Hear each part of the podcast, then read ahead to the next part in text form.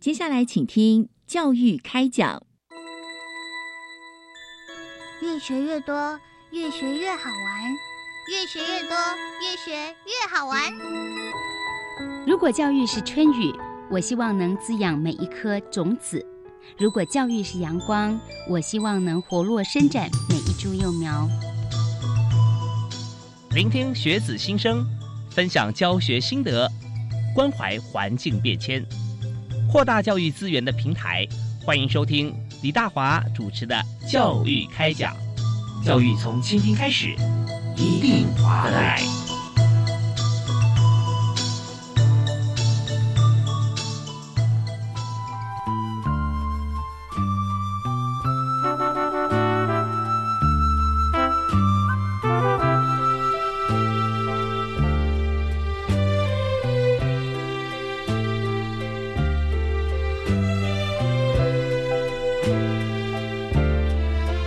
各位亲爱的听众朋友，大家好！非常欢迎您锁定国立教育广播电台，收听今天的教育开讲节目，我是李大华。那么在今天呢，和大家所分享的主题啊，就是怎么样哈，其实呃不浪费一分钟啊，不浪费任何时间，我们所学的对于未来都管用。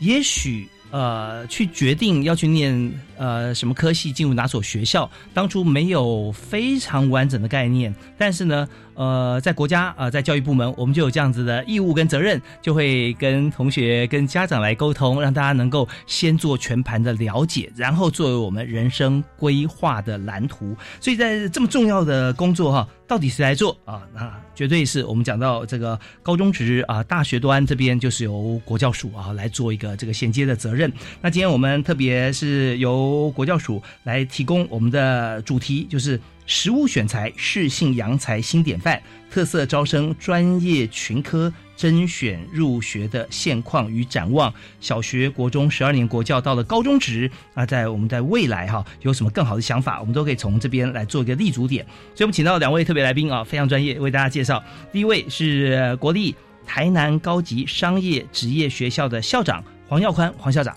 主持人好，各位听众大家好。非常感谢黄校长啊，从这个呃台南到我们台北来哈。台湾其实老实说不大啊，现在又有高铁，一日可以好几个生活圈啊。非常欢迎校长来。那第二位为您介绍啊，是呃原先是在水里商工呢，目前是被借调在这个教育部啊国教署呃担任高中及高职，就高中职组啊，高中及高职教育组的课程及教学科哈，在为大家在尽心尽力做规划。谢敬堂谢老师。主持人好，各位听众大家好，好也欢迎谢老师啊！我们在实务上第一线的经验，从规划啦到这个跟同学来交流，还有家长嘛，对啊，所以这一部分哈，我们就特别今天邀请两位来。那我们主要谈就是呃，实物选材，适性扬才是新典范。有新典范就表示过去我们一直有典范，那现在我们要有新典范，是要做特色招生啊。呃，专业群科的甄选入学，那么呃，现况是如何？未来展望又是如何？所以第一个问题想请教，就是教育部现在积极在推动高中呃高中职的特色招生哈。那专业群科甄选入学的内涵，我们要先了解一下它内涵跟精神。先请这个谢老师来，我们来讲解一下。哎，主持人好，各位听众大家好。那我们这特色招生专业群科，它主要是要聚焦在于我们这一些国中的学生。哦，你有很明显的职业性向，哦，然后你也有这方面的兴趣跟潜能，哈，所以我们会不只有聚聚焦在国中记忆教育的这一批孩子，哈，如果你对于未来这些职业类科，我们有十五个群科、九十二个科班，哈，这些相关的科班你都有兴趣，我们会用这个管道，哦，然后还有透过这个数科测验的一个方式，嗯，然后最后就是用数科测验的成绩当做录取的依据，哈，然后欢迎各位。国中毕业生哈，可以透过这个管道来我们技术型高中的这些科班来就读。好，那我们教育部会规会规划这个这样的一个入学管道，主要是因为我们除了免试以外，好，那希望还有一个一些多元的管道。好，那我们当然这个管道是属于特色招生的这个区块。好，那一般的的学生会觉得特色招生是还要另外的考试哈，比如说。有一些学校有考试方法入学，他要再加考国英数哈。但事实上，我们专业群科的这个区块是不希望再有另外的学科测验，不需要加考啊，不需要加考，我完全就是依照你国中的这些学习领域好，然后你我们对应到这些学习领域的相关内涵来考这些科目好。说简单来说，比如说电机科可能会考一些电路测量，但是它不会用到我们高职端才会用到的器具，嗯然后比如说示波器，我们就不会用到，我们可能只会让学生用简单的三用电表。嗯，那餐饮科也会用到的部分，也是你在国中的时候这些嗯家政教育所学过的一些整合性的基本技能。好，那我们主要就是要看学生有没有这一方面的潜能跟现象。嗯。跟跟各位听众报告。是所以三用电表在国中就有机会来接触了哦，来学习嘛，在课程里面就已经有了。是哦，所以这些就是我们在国中端的时候，我们都会，你知道，大家现在如果有呃家长刚好有这个孩子在这个阶段，或者说我们现在是、呃国中以上的同学，我们都会知道，我们会有本册子啊，会发给同学。在国中的时候，我们就会来填写啊，那里面有一些像测评的工具啊，我们做出来，我们就是要适性发展。所以做出来这个性向测验之后，就可以知道说我们现在或者未来或者我们的特质强项在哪里。然后我们从这边就可以去发展。那到了高中端，呃，高中职我们就要适性扬才了啊，把它发扬光大哈。所以我们在这边不会设任何门槛嘛，好像说我我今天呃做电机机械以后是不是要用到很多的英文各方面？哎，当然也许是哈，可是不会在这边就卡关嘛。那这样的话，把你对这个机械、对于电机、会对资讯的兴趣的胃口都搞坏了，那最后就算提供你好的素材，你也不想学了啊。那所以我们这边呃很用心的哈，我们在教育部这里哈，谢老师就告诉我们啊，我们只要是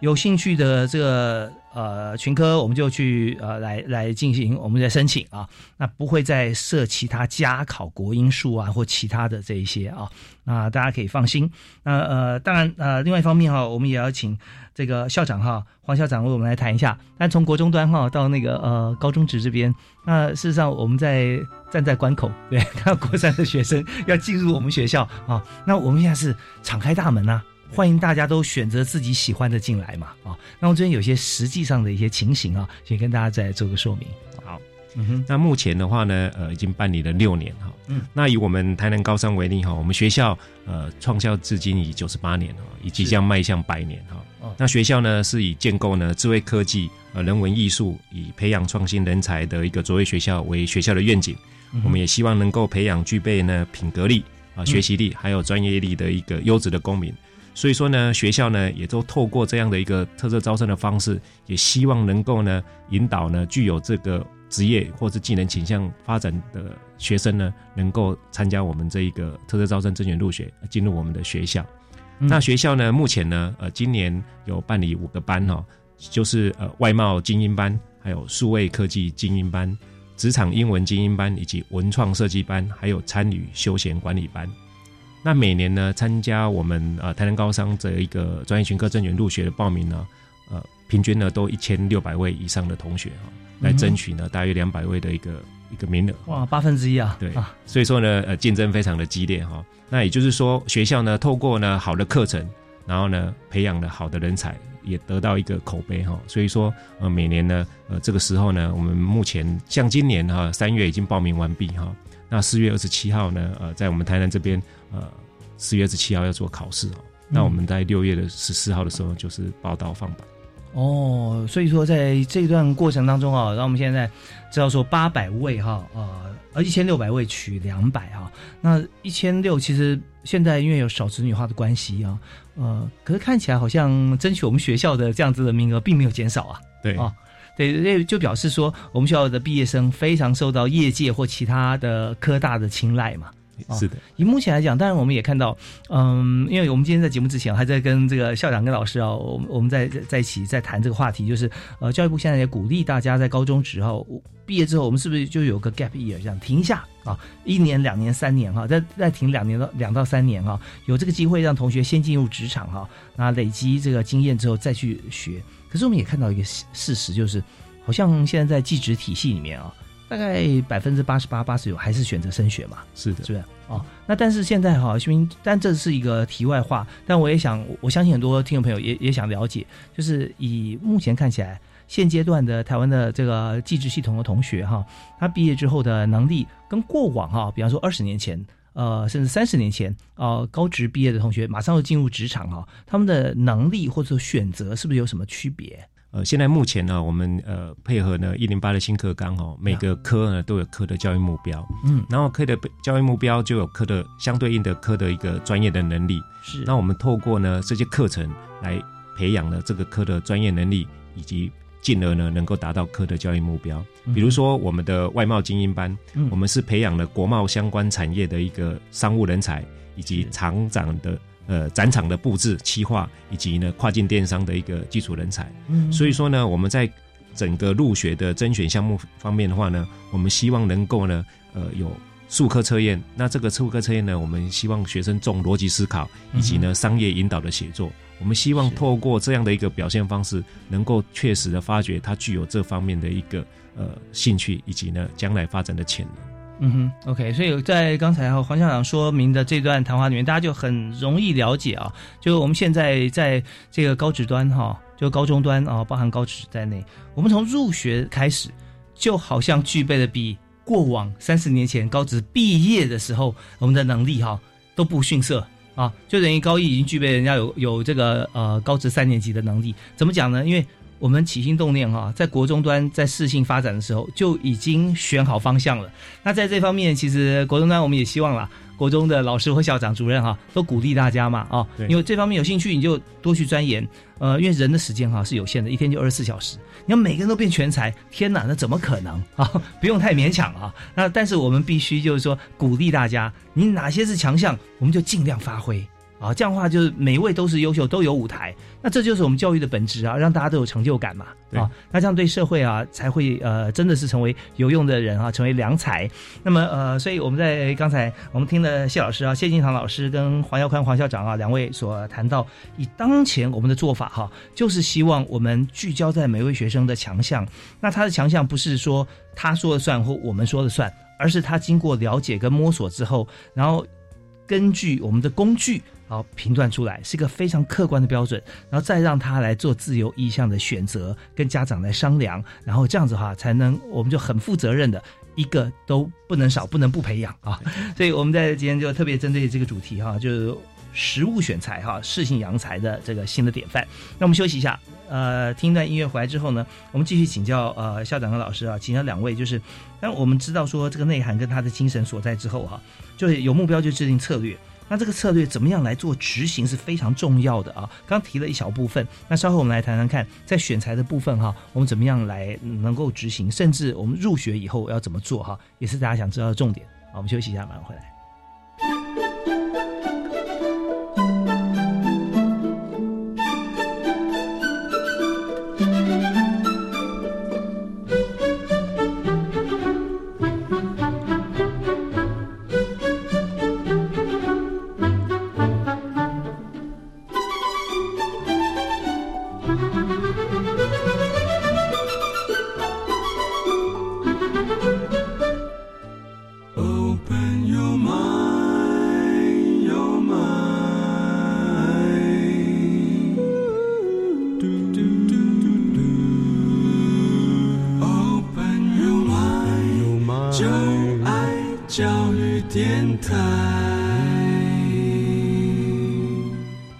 您继续锁定国立教育广播电台，呃，每个礼拜一跟礼拜二晚上七点零五到八点钟，教育开讲节目啊，为您谈教育的新方向啊、我们的趋势是怎么走？那么我们在教育政策上怎么样同步制定？举个例子，今天啊，我们的主题就是来谈在国中毕业之后要进入高中职，那在这段过程中啊，台湾技职教育。一向被国际所称道了哈，所以今天啊，我们很很开心，我们邀请到这个技职教育方面的这个不但是执行者，而且有成功的经验，就是呃国立台南呃高商的校长黄耀宽黄校长啊，校长好。好，好，那另外一位是呃，在教育部国教署啊，目前借调在公部门，专门负责在高中职的这个课程及教学科哈、的负责老师谢敬堂谢老师啊，老师好。哎大家好，是，那谢老师啊，也是校长级的老师啊，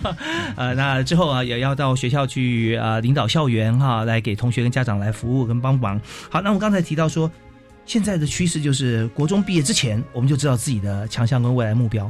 那大家不要怀疑哦，人生一定要有目标，但是呢，我们这目标可以改变是没问题的啊，一一个成功的人士，maybe 在他的职场上，可能他转变了七次八次都有可能。那他会转变目标是根植于他第一个目标之后努力过，衍生出其他他的想法跟能力，他可以做更大的目标或不同的目标。所以我们在第一阶段哈，我们就想说，国中毕业以后怎么样？让这群同学他可以这个适性扬才哈，实物的让学校来做选择，他也选学校啊，选这个系科。所以呢，我们看到在这个精神确立以后哈，我们的策略哈，刚好提到一些我们的策略方向，那推动的情况跟策略怎么样配合？那想请这个谢老师帮我们来谈一下专业群科特色招生现在的推动现况呢？其实已经是到达第六年了，因为我们是从。一零三年开始办理哈，那今年已经一零八年第六年。哦，那我们以今年而言哈，办理的学校总共有七十七所。我们总共有几所？全国大概四百八十所学校，那其中有七十七所参加我们这个管道。是，哎，然后有两百八十一个科班，因为我们这个管道是一个科班要对应好你所要选进来的。这些学生哈，所以你要拟定好一些你的课程计划，跟一些数科命题的规划，嗯哦，所以会有两百八十一个科班来参加这个招生，嗯然后今年招生名额已经有九千五百八十一位，好，那相较于一零三学年度第一年办理的时候，只有三十二所学校，两千多位同学哈，其实已经差不多是四倍四倍多的一个扩增，嘿，那也就是说我们这个管道。在这几年的一些精进作为，已经获得国中端这些有继子倾向的学生跟家长来认同。嗯，哎，那我们目前推动的策略是希望可以持续为我们未来的继子教育来尽一份心力哈，把这些孩子能够从国中端哈，你看的现象已经很明确了，然后经过我们这些高中所规划特色课程的培育，然后再把它衔接到。未来大学端的一些整个连贯性的一些作为哈，所以我们一些推动策略，包含我们在在今年而言哈，我们就有一些事务经费的规划哈，就如果你办理一个科班哦，我们会在继子教育中程发展计划里面哈，有一个拟定一个科班会补助十万块的上限。哎，那这科班有些是学校里面已经有的，已经有的，已经有的，是是。那但是我们呃。办一个科班，然后再额外再补助嘛？是不是？因为跟主持人还有跟各位听众分享，就我们这个科班其实不是只有单纯的挂一个科别而已。好，比如说你电机科，有的学校它是用太阳能配电特色班来来做这一个是。特色主轴，啊，它特色课程里面就有包含这个领域。然后国安科它可能会用航空服务特色班，好，然后各各方面都会有。然后如果是汽车科有的学校，它就会用重机维修特色班，哎，它是真正把他们这个课程对应到那一个特色课程里面。那这个呃单独的特色班啊，是那他的学习的时间要多长？比方说，好像它有有电机，对不对啊？电机，但是我们现在办了一个太阳能配电特色班，是啊。那太阳能配电特特色班，它如果说进来要上课的话，它是要上三年吗？还是上呃多久时间？我们整个课程架构，高一到高三的课程架构，它有所谓的固定必修科目，嗯嗯是，跟校定的必选修科目。那我们这些特色课程都是在校定必选修科目里面。那我们看这全国七十七所学校两百八十一科科班，它所送的计划，大概会有四十到六十个学分，会对应到我刚刚所介绍的哈，看是。航空服务特色班呐，还是重机维修特色班，或是太阳能配电特色班这些课程，也就是说，它大概有一百四十到一百五十学分左右，其实是跟其他的学校的电机科或餐饮科或广科是一样的。嗯嗯。但是因为你开这特班，你有把学校的特色课程规划出来，是你会有学四十到六十学分不一样的一些课程。我学了这些课程，可能我就。在重机维修这个区块，不是只有学汽车引擎。我汽车引擎引擎在其他的其他一百六十学分左右或一百四十学分的那一些固定科目跟校定必修里面，可能都会学到。但是我这四十到六十学分就是我学校特有的，哎，是没别别的学校没有办法复制的。那我们为了这部分，才让学校会有一个经费补助哈，你去发展特色课程，然后去发展一些。数科测验的研发试题所需要的一些嗯业务的费用或是材料的费用。是嗯，但现在哈，我们知道呃，全球来看这个趋势哈，大家都呃，大家会以全才的角度呃来思考自己的未来。那么呃，当然包含在学校里面，像大学很多学校在鼓励跨院修课，甚至跨校修课啊哦。那所以我们看到这个不重复的有两百八十一个特色科班嘛啊哦，那是不是未来哈？但我们现在不知道有没有未来是不是也有可能临近一个学校也有可能跨校来修课修学分？那当然这可能现在还还不见得有规划嘛哈。目前其实，在未来一零八新课纲实施之后，这个部分是可以实现的。哦，就是所谓的跨校嗯选修或同校跨群、同群跨科，都是可以达成的。哦。所以我们在看各校规划这个特色课程，我们也看到说，哎，比如说它电机科有两班，嗯，一个班是用免试入学是。进去，一个班是我刚刚所介绍太阳能光电配电班。嗯，那到时候他入学之后，其实我另外一部分免免试入学的孩子也可以来选修这个部分的课程，嗯所以就变成一个学校的特色，并不是只有一个入学管道。是。是所以说，现在大家的所有听众朋友，我们的这个年龄不同哈，或者说我我们讲说年级不同啦，有的是七年级，有八年级，有的四年级，有五年级，甚至现在有三年级哈，这也在关心我们的节目啊。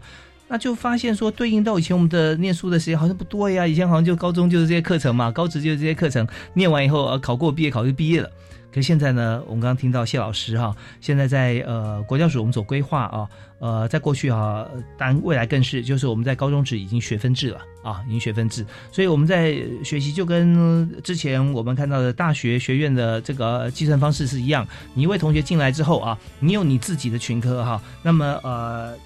你也有一定的毕业所需要通过的学分数。你如果学分不到的话哈，当然我们是呃。呃，十二年国教，我们不会说什么什么呃当调啊、留级啊什么之类，我们不往这方面来思考。但是重点就是让它更灵活啦，你可以选择你喜欢的，选择你觉得有用的啊，然后你可以去选择这个学分来修啊。所以我们现在定出来有两百八十一个，现在目前来讲哈，有这个特色科班哈，那我们可以作为选择。但重点还是我们要要有一个主要目标，就是我们进来的是哪一个群科。啊，从这边来做思考，起码在呃高中职端，我们是用这样的方式来进行啊。好，那么呃，我们这边也要听段音乐，回来之后呢，我们继续要请校长来谈一下，以学校端来看哈，目前实务的经验哈，以及我们希望从国中呃毕业之前，同学他已经有什么样的想法啊，可以来接轨。好，我们休息一下，马上回来。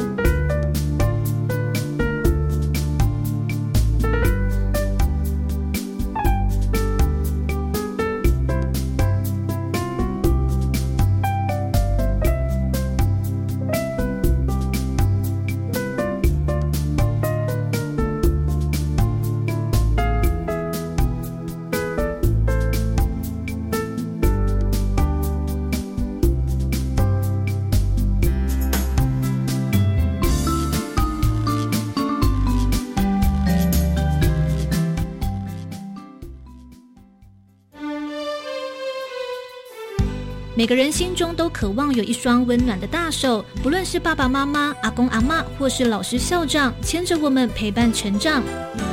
教育电台分众频道 Channel Plus 偏向大手拉小手节目，邀请台东县国小校长从自身经历与角度，看见偏乡亲子教育的需要与感动，并与你分享东部偏乡大手拉小手所传达的新的温度。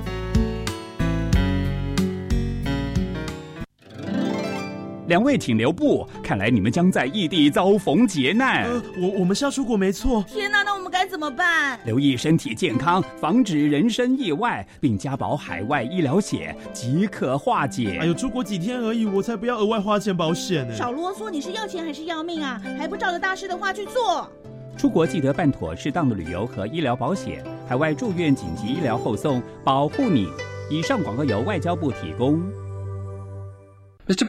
你戴耳机是在听英语吗？是啊，我觉得随时随地都可以学英语啊。难怪你的英语那么厉害。没错，生活中任何领域都是学习英语的好时机。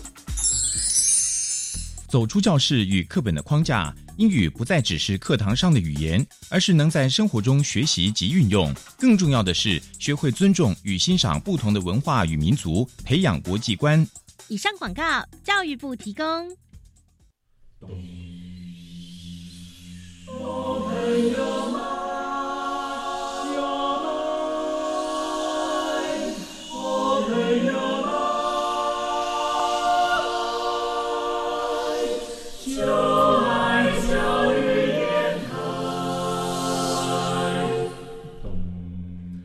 们是台北室内合唱团，您现在收听的是教育广播电台。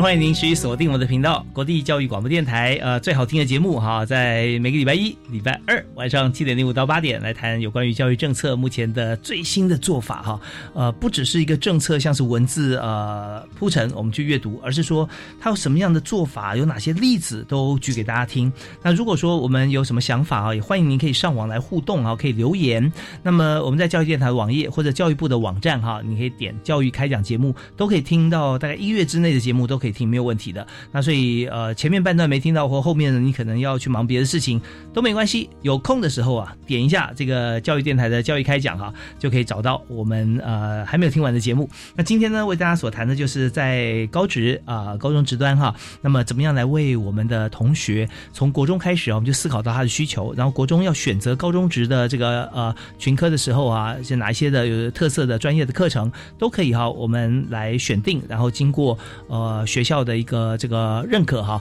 那我们就可以来进入，在这中间我们会有可能会考数科啊，但是绝对不会另外考一些其他的，像是国英数啊，或者一些其他的科目哈。那这样的话，我们才是真正有诚意的啊，开放任何同学，只要你想要念哪一个这个系科的话哈，那我们都可以进来。啊，那这边我们请到特特别来宾哈，就是长期为大家播话哈，在这个高职端哈，怎么样哈，能够制定好的一些这个方法啊，让大家进来哈，就是谢敬堂谢老师，目前在教育部国教署呃担任课程及教学科的这个呃老师哈，啊，那另外一位就是马上要访问他的黄校长啊，校长现在是在国立台南高商担任校长，黄耀宽黄校长，那像我们刚才有听到这个呃校。老师所谈的啊，就是我们在制定这些呃系科跟呃，我们用呃学校的这个选修的这个方式，可以让大家参加这个特色班。那特色科班呃，当然是我们会与时俱进。那实际上呢，在学校在啊制定的时候，包含说我们在怎么样来定出啊呃各个呃特色科班跟呃招生的过程里面哈呃让同学能够了解哈这件事情呃是怎么做的，是不是也可以跟大家分享一下？哎，各位听众，大家好哈！在十二年国教的目标呢，是提升中小学的教育品质，也成就每一个孩子厚植国家的一个竞争力哈。所以说，在入学方式的方面的面向中呢，有规划免试入学和特色招生，那也希望能够引导呢学生多元的发展。鼓励学生呢适性入学。那特色招生专业群科甄选入学呢，是我们呃继职教育的源头活水，也是一个契机哈。那刚才呃教育部呢也积极的鼓励呢学校来办理特色招生。是那学校要办理特色招生呢，要考虑几个面向啊，比如说呃学校的校史、师资设备和设计资源以及条件，还有愿景以及呢社区的需求因素，来发展呢群科或特殊才能现象的特色课程。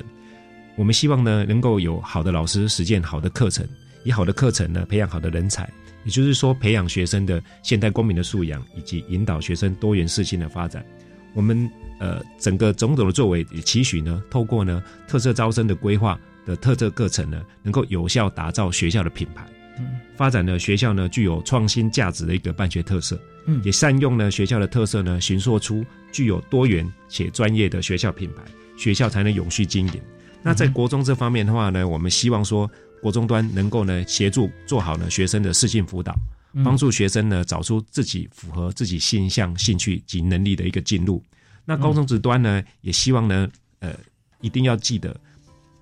要分析呢，呃，我们产业在地产业的能力和需求，以及职场的进入，再来发展这一个课班的教育目标，进而呢发展课的专业能力，能够呢实时呢也做好呢国中端的一个职爱的试探，让国中的老师、学生和家长。了解呢，我们继职教育的优势。嗯，是。那黄校长刚刚讲的，虽然短短的时间，但谈的太全面哦，已经非常好了。就为什么这样讲？就是呃，第一点谈到前面讲说，我们要有哪些特色哈，在这所学校里面，然后去对外推出。很重要一点，我不知道大家有没有听出来哈？我就觉得说，哎，这跟我们推出为什么会有关系？后来思考还真有点道理，就是学校的校史。是不是？嗯，学校校史，如果说今天我们在在呃学校里面以前所办过，但是有些优良传统啊，或者我们已经有很大很好的基础来办是 OK，呃，这大家绝对毋庸置疑。但是如果说现在，比方说有个新的呃科技也好啦，或者说农业方面的一些发展也好啊，那我过去没有办，可是我觉得我很想把它纳到我们学校里面，我过去好像没有这个传统啊，那是不是也可以？不过好像如果有的话，过去学校有做过的话。它会更顺理成章嘛？这资源更丰富。对，是的。所以说呢，在考量这一个呃师资设备，也要分析呢社区的资源。我们也希望透过呢分析我们在地的产业能力和职场的进入，这样的分析，把我们这一个科班的教育目标把它明确出来，然后呢才能对准培养我们科的专业能力，进而呢发展特色课程。是，所以这边哈就跟大家来做一个分享哈，就是说。呃，我们现在为什么要做这件事？就是说，希望所有的同学都可以很方便去做选择，选择呃，在这所学校里面，过去已经有，而且未来可以发展更专业。那为什么本来没有哈？不鼓励学校去发展呢？就是因为我们知道既已经既有有这个基础，我们用的资源会比较少，因为我们已经有资源了嘛。那说都没有，但这是一个非常热门。比方说，我们现在是一个呃，举例来讲，以农畜为主的一个呃一个呃。高中职啊，高职，那你要一定要去发展好像资讯科技。可明明在学校里面，过去也没有这个历史，也没有这个设备。那你说这重不重要？哎，很多同学觉得说很重要。好，那我就要发展。那你要投注多少的金钱、物力，要延揽师资各方面，就要花很大的资源在这里面。那这个对于整体来看，台湾既然有这么多学校，台湾又不大啊，那为什么不把这些在既有学校的资源里面再加一点点就可以发挥了？而而不是在一个完全是零的一个学校里面，你要去加入那么多资源去？这这就不符合我们的资源运用了。是对不对？所以呃，学校之间会互相做选择，这是我第一个觉得说学校校史是非常重要的一点啊。很感谢校长能够提出来，让我们知道。所以在选择学校的时候，没有说好跟不好，而是说呃比较容易做，而且做得更好的学校，我们就去选择啊。那呃，另外第二点，我觉得很有感触，就是国中端啊，刚黄校长特别提到哈，国中端呢就是要做好师性辅导了哈，那这没有问题。那高中端要做好什么呢？分析产业需求。我想这好像已经把这个资策会产业情报研究所哈已经纳入我们学校了，就是就是说这要怎么做啊？因为我们高中呃高中职端哈，我们来分析产业需求的时候啊，那势必我们平常就要跟产业做很密切的结合嘛，跟接轨啊。对，所以我们大概是这这一段哈是怎么做，行来讲解给大家听。好，嗯。我们在做课程发展的时候呢，我们都有课程发展委员会。那课程发发展委员会里面呢，有纳入产业的人才。是每所学校都有吗？是是的。OK。那产业人才的话呢，在我们课程发展的时候呢，会对准我们地区产业的人力的需求，这样的话呢，我们技职教育呢才能够呢务实自用，啊，培养出来的学生的话呢，能够呢直接呢呃进入我们的产业，然后进而呢能够呢继续呢往科大方面来做一个进修。哦，所以说中间这个呃我们要做的课程发展委员会的这些组织成员哈，他最大的目的就是来做个桥梁啊，他他这个桥梁哈，好像不只是到一个地方哈，不是两点一线哈。它是从学校端要往外，它桥梁可能要可以通到好几个地方，一个是科大，对，然后一个是业界，对，对不对？那那科大也可以到业界，所以就可以服务同学有起码有两个方向，一个是高中职毕业以后直接到业界，对，那看这一方面业界需要什么样的需求，这是对于这个呃十八到二十岁的年轻人来讲，是那那再来就是我们要了解说业界对于。呃，科大的毕业生有什么需求？那我们知道进入科大要学什么，在高中职段就先准备。是的，然后所以那这个委员会的成员大概要有几位啊？那大概是不是我们所有学校里面相关的这个群科哈，都必须要有要有这个呃对应到的这个人才在里面？是的，所以说我们整个课程发展委员会里面呢，它有呃各各个面向的组成，然后那我们各科呢科的教学研究会。那科的教学研究会的话呢，它在开会的时候也会纳入产业的需求的人才，嗯，也会把这一个我们科大端的的一个课程专家把它纳入哈，适时的把它纳入。所以说呢，它的整个课程的咨询是全面性的，而不是只有呃依照老师现有的一个技能来去做发展。那教育部这边的话呢，也鼓励各校呢来发展教师的专业发展社群哈。嗯，那透过社群的话呢，让老师呢针对我们特色课程能够真人。然后呢，也让整个产业界呢能够做一个连接。那教育部这边也对整个老师在跟业界的连接方面的话呢，除了呃鼓励老师去参与公民研习以外呢，也希望老师呢能够呢呃利用时间的话呢，跟业界去做职业的参访。对，所以在这中间呢，我们有很多科大的老师啊、教授可以进入我们校园里面。是的，啊，也可以直接在学校里面跟同学来授课嘛。是的。那在这里呃，同样的，那在高中职端的老师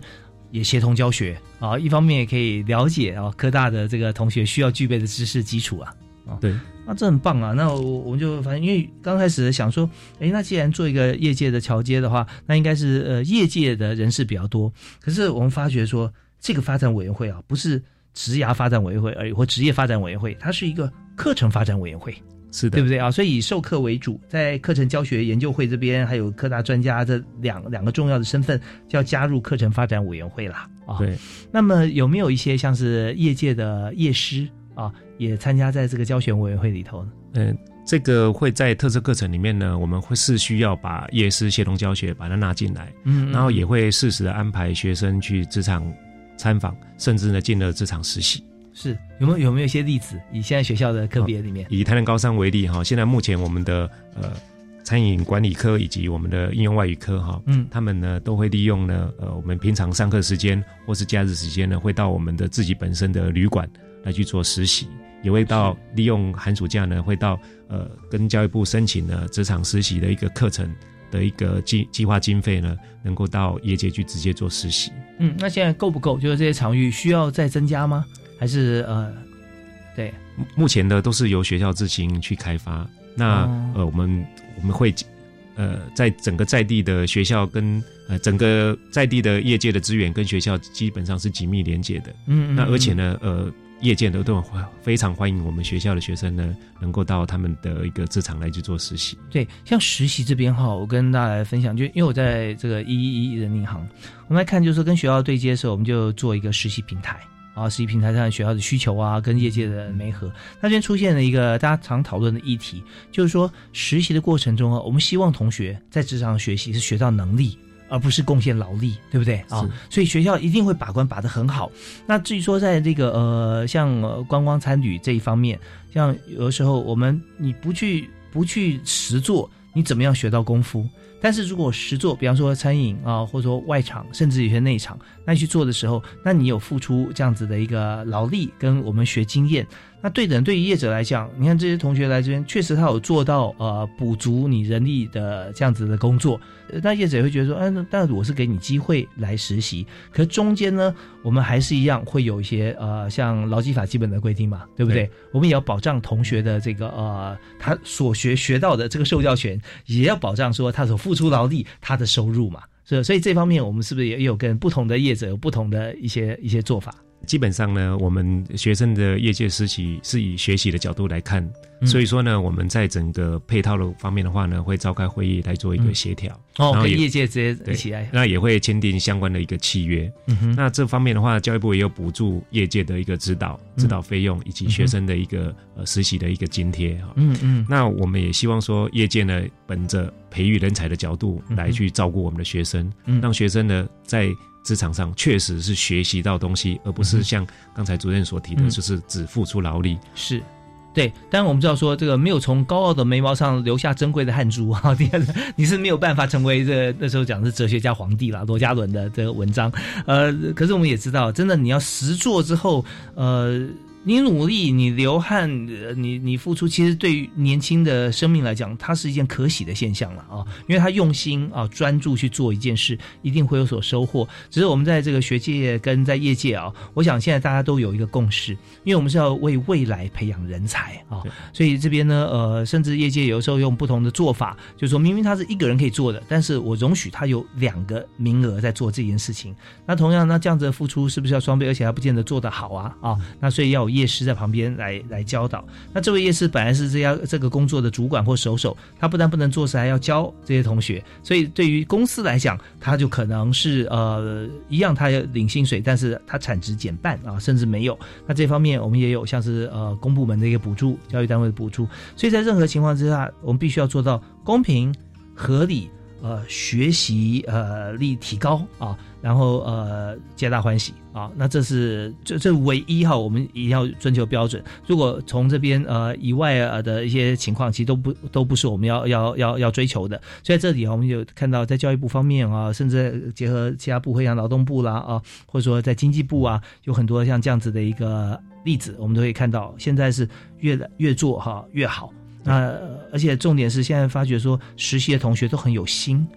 我们不敢讲说每一位同学去去这个职场哈，他都能力都已经一流了，呃那他直接上班就好了嘛，对。但是都很有心，而且学习可以从不同的角度提供哈，在这个呃职场上面，很多这个初阶或高阶主管有不一样的想法，是啊，这是彼此之间都有很多的这个成长的机会。好，那我们今天所呃谈的这个主题啊，就是在食物选材跟适性扬才的新典范这部分，我们就做了这个专业的群课哈，有呃教育部还有各呃学校哈，我们看起来目前有七十七所学校哈，呃来开了两百八十一个特色科班。那我们休息啊，回来继续来谈，就是说这么好的一个政策，我们在推行很用力，但是啊越用力哈、越容易发现。有些困难的地方哈，因为我们真的认真做嘛，就碰到困难。那这个困难呢，我们怎么样来突破跟解决？我们休休息一下，稍后请两位专家为我们来做解说。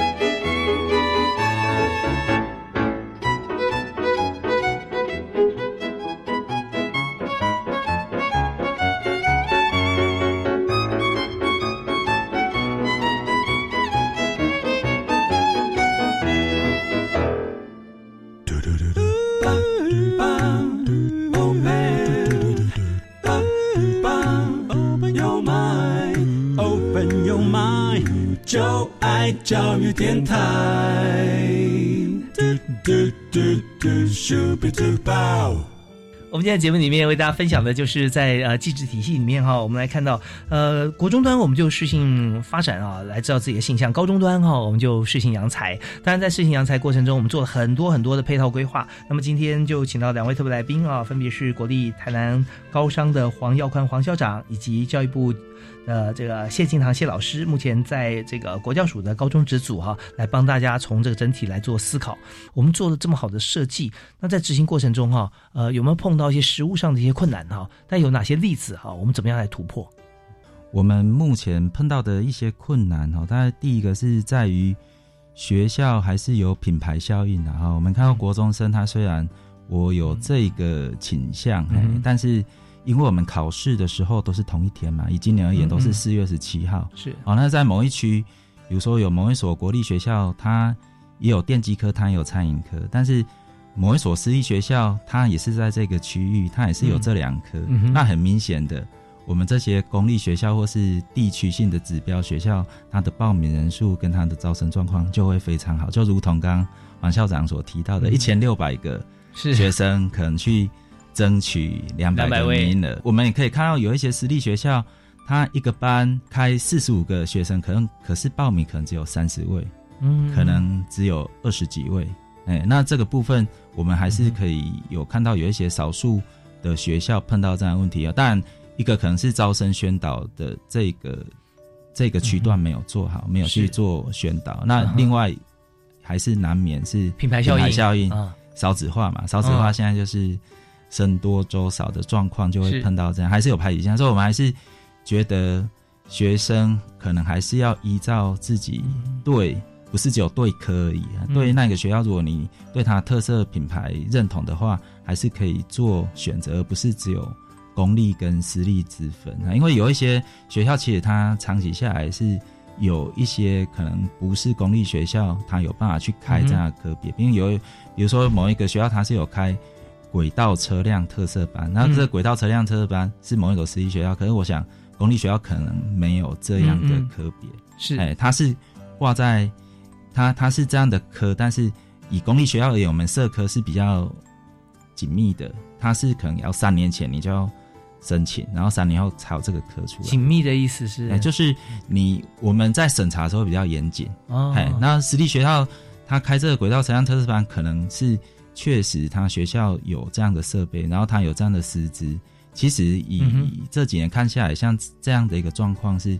这个学校是没问题，可是他还是会难免碰到，他就是会招生不足然后就会变成到续招。是那在这个呃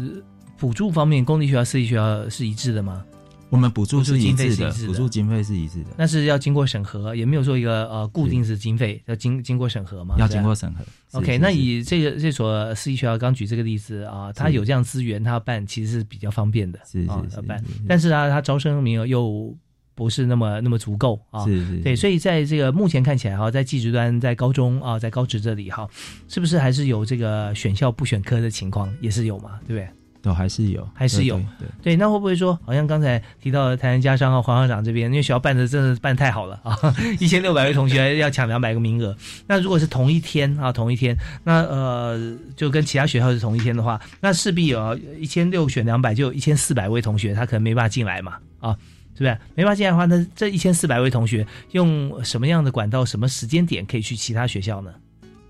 嗯，跟主持人啊，各位听众报告哈，其实我们会在这个管道把它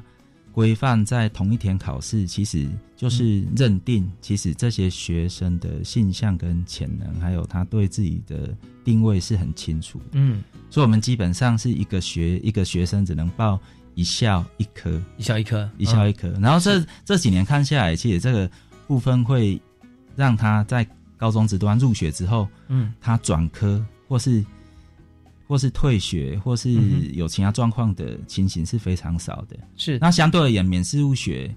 进去入学管道这这些孩子，他是填志愿，他可能填了三十个志愿，然后最后依照成绩的排序才进到这一科。嗯这样的孩子他在寒暑假转学或是转科的状况就会明显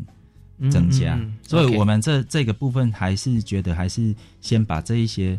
性向能力很明确定位的孩子，可以让他能够就依照这样的管道入学，然后不希望说他同时我四月二七号嗯我虽然只有报了某一个班科班，然后我另外还有其他的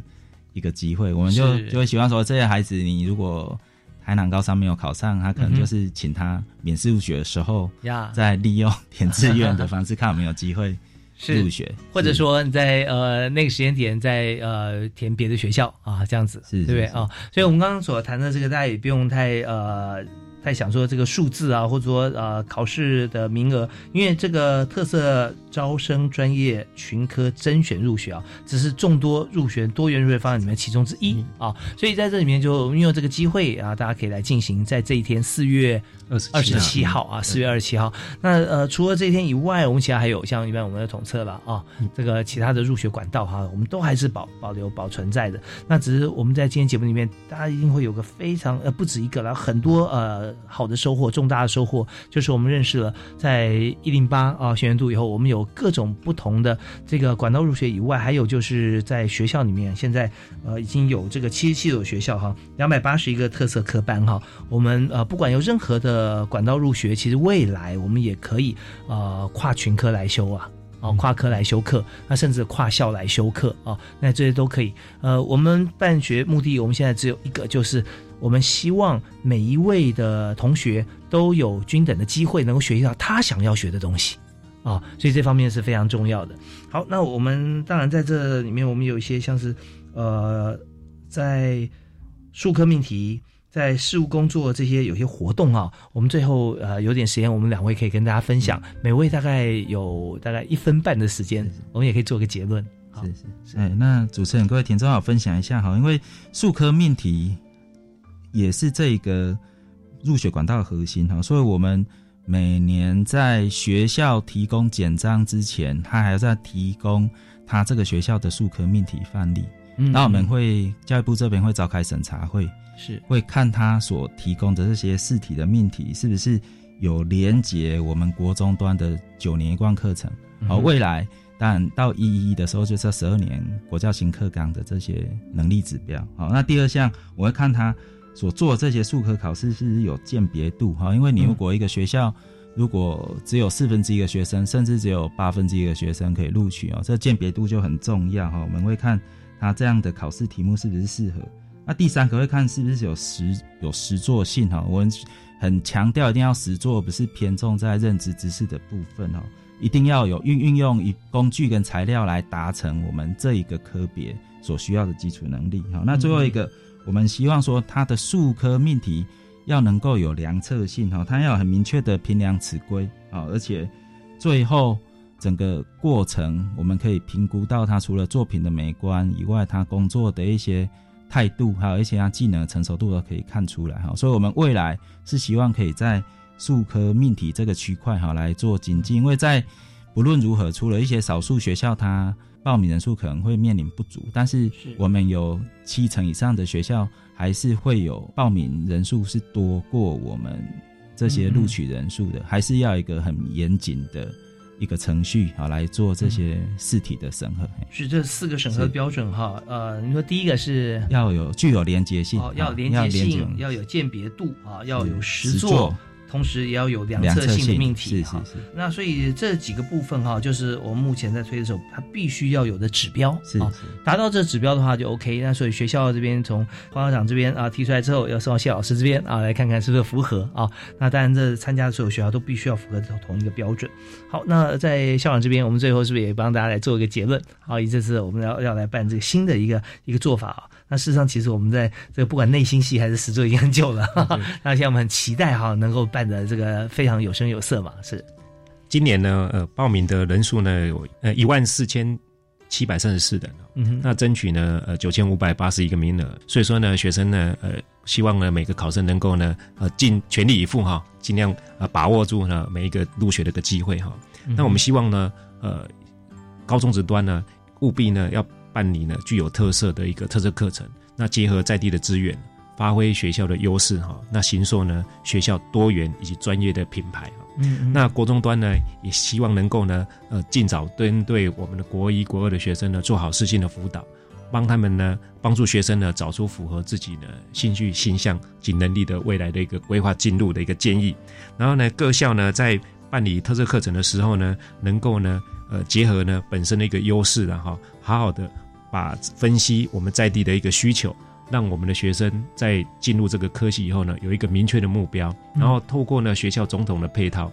培育呢优质的人才。所以这是我们未来的愿景。对啊。OK，所以我们希望说，在教育部的政策哈，呃，在呃推动他们结合学校的一些做法，因为学校最接地气哈，直接看到呃还没有进来的学生跟正在学的跟跟毕业的学生啊，其实校长都看在眼里。我们也跟国中端、跟这个科大端、跟职场都做接轨，希望说这个政策落实下去之后哈，我们可以想见啊，在一百一十一年哈毕业的同学脸上都充满自信的微笑啊。好，我们今天非常感谢两位接受我们访问啊，我们谢谢呃教育部国教署的谢。谢金堂谢老师啊，也谢谢台南高商的校长黄耀宽黄校长啊，谢谢主持人，谢谢各位听众，谢谢感谢大家收听啊，我是李大华，教育开讲，我们下次再会。